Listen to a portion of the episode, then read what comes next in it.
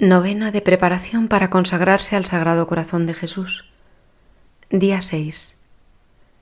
Medios para vencer los obstáculos que impiden sacar todo su fruto de la devoción al Sagrado Corazón de Jesús. Según el libro de Jean Croisset, La devoción al Sagrado Corazón de Jesús, parte 2, capítulo 3.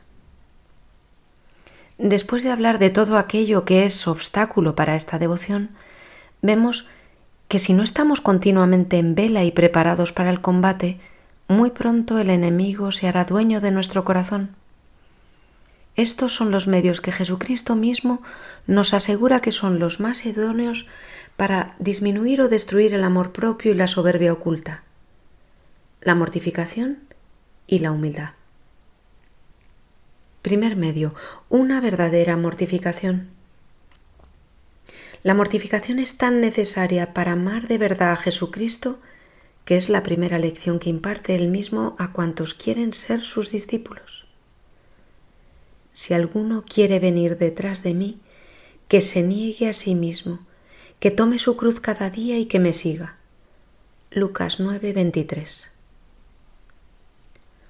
Todos los santos afirman que la mortificación es la señal más clara de una vida virtuosa. Sin ella, no puede haber ninguna verdadera virtud. Hay dos tipos de mortificación, la exterior que consiste en las incomodidades del cuerpo y la interior, que es propiamente la mortificación del espíritu y del corazón. La mortificación externa se traduce en ayunos, vigilias y otras austeridades corporales que, practicadas con discreción y obediencia y generosidad, someten el cuerpo, ayudan a triunfar en ciertas tentaciones y a asegurar la libertad de espíritu. Pero la santidad no consiste en las mortificaciones externas, sino en las interiores, que son siempre un indicio de auténtica piedad.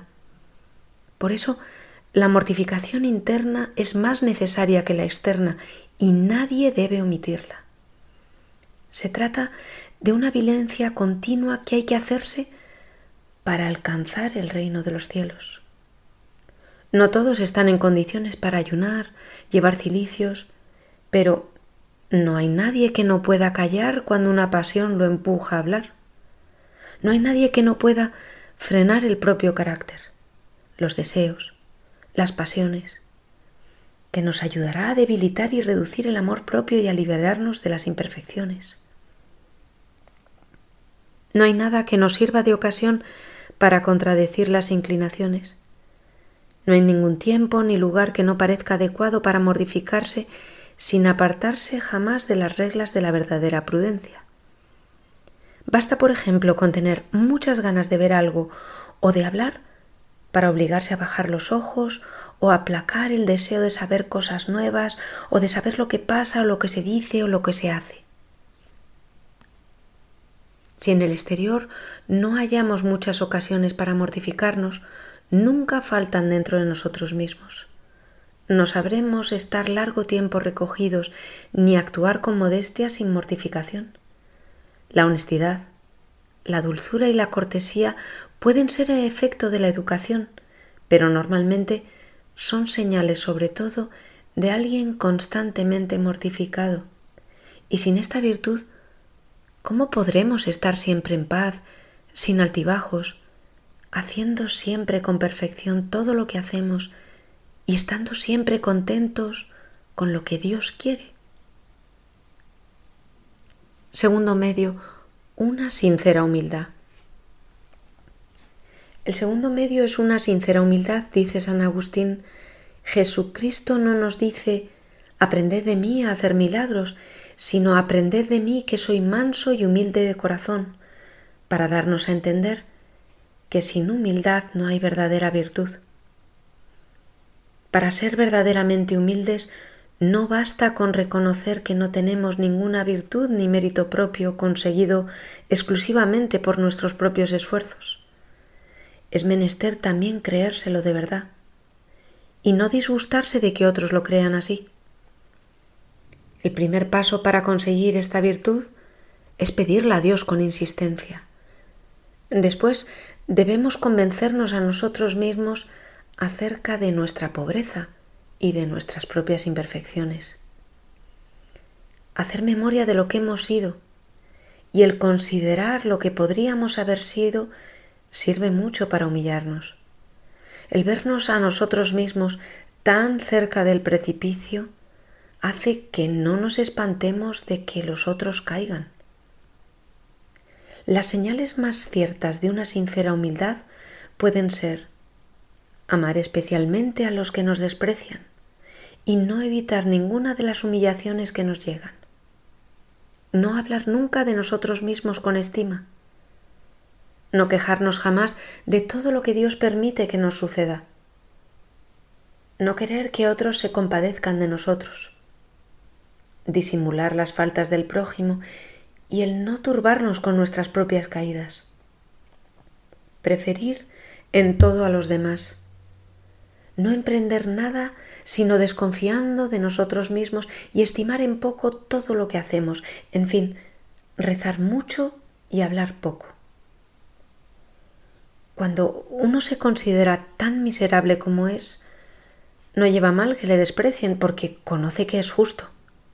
Un hombre humilde, por malo que sea el tratamiento que se le da, cree que se le hace justicia. Un hombre que ha merecido el infierno puede conocer bien que se le debe el desprecio. No queremos decir con esto que recibamos con consuelo sensible las humillaciones, pues el desprecio es naturalmente desagradable. Pero no quejarse, tolerarlo, agradecérselo a Dios y aun pedirle por aquellos de quienes se sirve para humillarnos, por más repugnancia que sienta la naturaleza orgullosa en someterse a su providencia, son señales de una sincera humildad, sin la cual en vano creeremos que tenemos una verdadera y sólida virtud. Si queremos alcanzar la perfección cristiana, es importante proponernos firmemente olvidar todos nuestros intereses, aun tal vez hasta los espirituales, para buscar únicamente la gloria de Dios. No se goza de una paz segura y tranquila, sino en el olvido de sí mismo. Día 6. Prácticas de preparación. 1 ponerse en presencia de Dios. 2. Pedir la gracia de tener el deseo sincero de reparar, en lo que esté a nuestro alcance, las ofensas que se han infligido y que continúan infligiéndose diariamente al Sagrado Corazón. 3. Lectura. Del libro de John Crosset, La devoción al Sagrado Corazón de Jesús. Una verdadera mortificación. No hay casi hora del día en que no se presente alguna ocasión de mortificación. Tanto si estamos sentados o de pie, jamás dejará de hallarse un lugar o una postura menos cómoda sin que los demás lo vean. Cien veces que nos interrumpan en una ocupación muy seria, cien veces podremos responder con tanta dulzura y cortesía como si no tuviésemos nada que hacer el mal humor de aquellos con los que tratamos, las imperfecciones de los que conviven con nosotros, la ingratitud de alguien a quien le hemos hecho un bien. Pueden ejercitar mucho la paciencia del que es sólidamente virtuoso. En fin, todas las incomodidades, las propias del lugar, del tiempo y de las personas, podemos sufrirlas de modo que no se echen de ver. Son pequeñas ocasiones de mortificarse pero no es una pequeña mortificación. Es más, tiene un gran mérito y puede decirse que las gracias más grandes y la mayor santidad dependen muchas veces de la generosidad que tenemos en mortificarnos constantemente en estas pequeñas ocasiones. Y así, viviendo una vida mortificada, podemos decir con San Claudio de la Colombier, mirar a Jesucristo me hace tan amable la cruz que me parece que sin ella no puedo ser dichoso. Miro con respeto a aquellos a quienes Dios visita con humillaciones y adversidades de cualquier suerte. Sin duda son sus favorecidos. Meditemos ahora cuáles deben ser los pensamientos de Jesús al sentirse tan humillado todos los días en la Eucaristía, incluso por los cristianos, a pesar de que la instituyó para satisfacer su amor hacia nosotros.